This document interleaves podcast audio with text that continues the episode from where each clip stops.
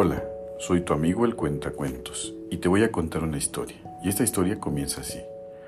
Había una vez un anciano sabio que vivía en una pequeña aldea. Un día, un joven llegó a la aldea y le preguntó al anciano, ¿cómo puedo ser feliz? El anciano le preguntó al joven, ¿has comido hoy? El joven le respondió que no. Entonces el anciano lo llevó a su casa y le dio de comer. Al día siguiente el anciano volvió a preguntarle al joven, ¿has comido hoy? El joven le respondió que no, y el anciano lo llevó de nuevo a su casa y le dio de comer. Esto continuó durante varios días y el anciano siempre le preguntaba al joven si había comido, y lo alimentaba si la respuesta era no. Finalmente, el joven le preguntó al anciano, ¿por qué me das de comer todos los días? El anciano respondió, la felicidad comienza con la satisfacción de las necesidades básicas. Si no tienes suficiente para comer, es difícil encontrar la felicidad. Quiero ayudarte a satisfacer esta necesidad básica para que puedas empezar a trabajar en tu felicidad.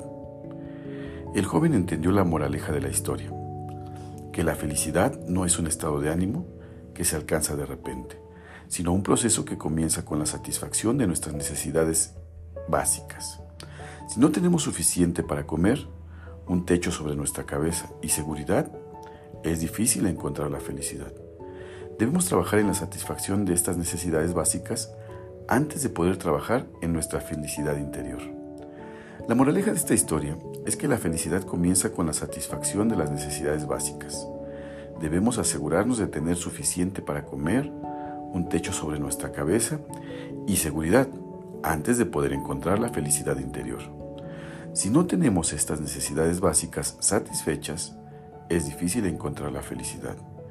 Debemos ser agradecidos por lo que tenemos y trabajar para satisfacer nuestras necesidades básicas antes de poder trabajar en nuestra felicidad interior. Y, colorín colorado, esta historia se ha acabado.